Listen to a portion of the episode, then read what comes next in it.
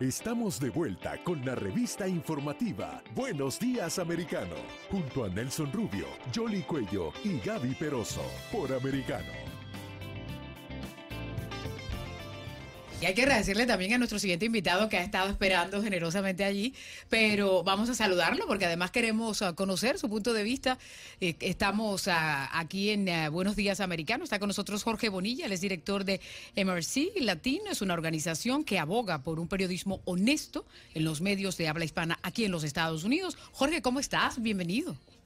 Muy bien, muy buenos días, eh, Yoli, Gaby, muy buenos días, Nelson. Primero que nada, me uno al coro de voces que le felicita eh, en, este lanzamiento en video. Estoy percibiendo la señal eh, de YouTube y, se, y el, feed se ve maravilloso, todos se ven bien.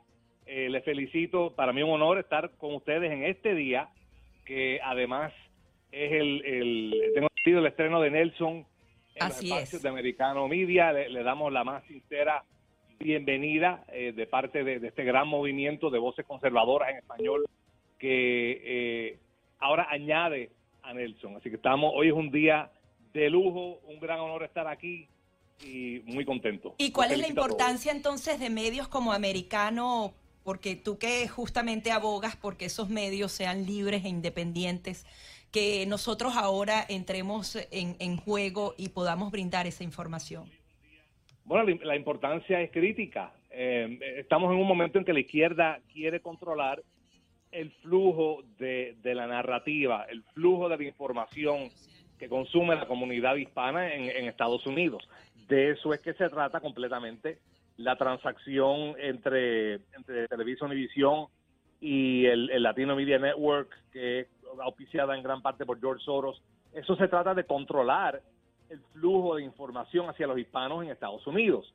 Entonces, en un momento como este, eh, voces como la de Americano Media, se vuelven más críticos que nunca, porque es importante poderle llevar al pueblo ese balance, esa perspectiva, ese, ese foco que es distinto al que nos quiere traer los medios hegemónicos, quienes sabemos que apoyan una agenda, están por una agenda, están por control, poder, y entonces eh, voces como la de Americano Media eh, se vuelven más críticas que nunca. Jorge, ¿cómo ha cambiado la comunidad hispana en los Estados Unidos? La comunidad hispana, entiendo yo, ha despertado. Ha despertado, se, ha indignado porque por décadas eh, se, le ha tomado por sentado, mayormente por el Partido Demócrata, mayormente por las instituciones de izquierda en el país, y lamentablemente, eh, por muchas décadas, el Partido Republicano se dejó llevar por eso. Eso lo vimos expresamente, esa es parte de lo que, de lo que sucedió con Joe Biden cuando comparó a la comunidad hispana con tacos en, el evento este de Unidos US, que era la organización que antes era conocida como el, Consejo Nacional de la Raza. La raza por años, un grupo de izquierda, un grupo liberal, un grupo que se creó eh, con el único propósito de manufacturar una identidad latina y poder tomar injerencia en la política en la costa este de los Estados Unidos, por décadas los republicanos iban a donde Unidos US a donde la raza, para, para buscar eh, ideas de cómo abordar a, la población hispana en Estados Unidos. Entonces, eh, eh, por eso es que, se vuelve tan importante tener estas voces independientes, como el Partido Republicano, como el, grupo, el movimiento conservador, dependía de la raza. Lamentablemente tampoco tenía mucha idea de cómo abordar a la comunidad hispana y por eso la inmigración era el tema medular con que ambos partidos abordaban a la comunidad. Pero, pero hay un cambio, y, lo decías, eh, y hay que mencionarlo de esta manera. O sea, este proceso de adoctrinamiento, de, de, eh, tratar de victimizar a la comunidad hispana, y eso me llama mucho la atención que nos hemos dado cuenta, eh, y, vale que haya sido en este momento, pero la intención del Partido Demócrata ha sido y, lo comentábamos hace algunos días cuando estuve invitado en el programa con ustedes, muchachas, y era el tema ah, de la, victimizar al negro porque es negro, victimizar al gay porque es gay, victimizar al latino porque es latino. Pero la gente ha reaccionado y se da en la propia, la última encuesta de Fox eh, News eh, es más que evidente. Pierde Biden entre las mujeres, pierde entre los hombres ah, y mujeres de la raza negra, pierde en la comunidad latina. O sea, esas víctimas eh, que enarbolaba el Partido Demócrata para tratar de tener liderazgo en el país y captar sus votos, se han liberado eh, en opinión. Y es parte también de la labor que tenemos que desarrollar nosotros y tratar de llegar a más gente a través de Americano Media y tener el apoyo de todos, y tener el apoyo de la gente, eh, eh, y a la vez que empiecen a descargar la aplicación, a la vez que empiecen a usar esta información, esta alternativa de información que no está en otros medios hispanos acá en Estados Unidos, yo creo que vamos a ganar espacio, más espacio incluso para poder defendernos, porque tú decías la raza, pero ¿cuántas organizaciones no hay que yo, me da risa luego, que son organizaciones non-profit en Estados Unidos, que supuestamente están para liberar, para independizar, para darle valor, para defender a los latinos, y lo que son todos, bueno, hay una cogioca enorme, por decirlo de alguna manera. Una, una de las cosas que no podemos olvidar es que la comunidad hispana en los Estados Unidos no es monolítica dependiendo el origen hispano que tenga uno, que le dicen hispano, porque al final pues hay que acogerse con ese término, ¿no? Porque eh, somos eh, y tenemos uh, pensamientos diferentes, eh, es decir, tenemos uh, una comunidad uh, puertorriqueña, tenemos una comunidad cubana, pero hay una serie de valores que sí los tenemos intrínsecos porque es parte de ese origen que tenemos. Son comunes. Y, yo creo que cuando eh, Jorge está diciendo que se está despertando, se está despertando porque, eh, porque la gente quiere seguir defendiendo esa identidad, ¿no? Y si tú no estás afiliado a ningún partido, porque eh, si bien es cierto, están decepcionados de los demócratas, como él mencionaba, los republicanos tampoco han estado apelando y hay mucho latino que ha decidido más bien irse por el lado independiente como para que lo cuenten a la hora de que, de, que, de que vayan a tomar una decisión que pueda tener un impacto. Jorge, ¿tú estás de acuerdo con eso?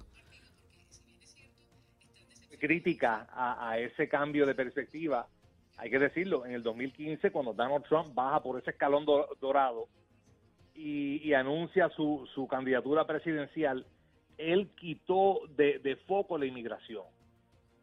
Y al él quitar de foco la inmigración, eso obliga al hispano a ver, eh, a ver por el tema económico, a ver por el tema de ley y orden, de todas las cosas que están, que están pasando en el país.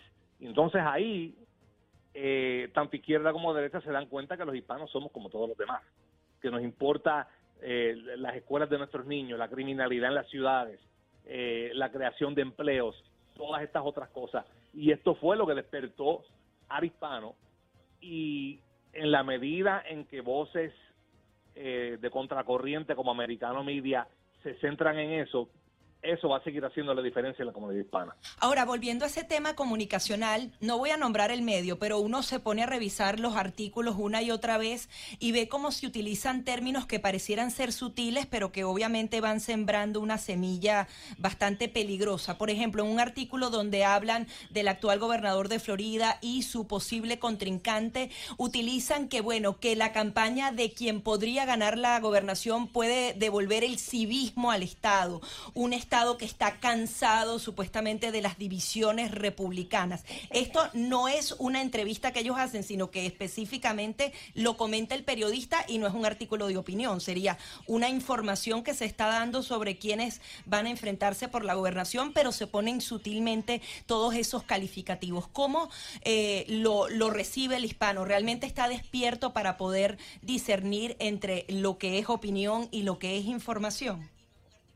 Eh, está, entiendo que está despertando a eso, entiendo yo que el hispano está despierto a eso y como, como prueba de hecho someto la encuesta que publicó precisamente Americano Media en conjunto con el FIU, con la Universidad Internacional de la Florida, que muestra que tan solo 31% de los hispanos confían en los medios hegemónicos. O sea que ya, ya el hispano está despierto, está despierta. Nos damos cuenta cuando nos, quieren, eh, como quien dice, endilgar gato por liebre, cuando nos quieren dar opinión eh, o agenda en lugar de noticia, eh, ya sea una narrativa a favor de los demócratas, ya sea en temas de clima, ya sea en temas de criminalidad, de, temas económicos, eh, del aborto, donde quiera, ya el hispano sabe distinguir entre lo que es agenda y lo que es periodismo. Y por eso es que notas como esta, o sea, Ron DeSantis fue electo y Rick Scott fueron electos en años en que se supone que fueran años demócratas. Y había una gran esperanza de que en el 2018 tanto Andrew Gillum como, como Bill Nelson iba iban a virar este estado demócrata, pero no se dio. Y gran parte, en el caso del gobernador de Santis, por la que no se dio fue por la, el tema de la elección escolar entre votantes afroamericanos e hispanos. La prensa lo sabe, la izquierda lo sabe, por eso eh, a nivel local y nacional, Ron DeSantis les causa terror.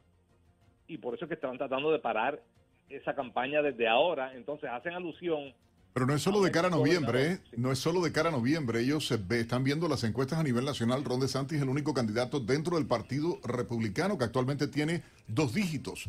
Eh, de, luego de Donald Trump en la, en, la, en la posibilidad de la candidatura al 2024, pero hay una elección intermedia que ellos saben que la tienen perdida y por eso es todo el ataque, ¿no? Hay que decirlo de esa manera, eh, Así es, eh, pues eh, tenemos que ir a la pausa. Ustedes saben que el tiempo también hay que seguirlo, pero Jorge, esta será la primera de muchas intervenciones, esperamos aquí en Buenos Días Americanos. Es que muchas gracias por estar con nosotros en este primer programa.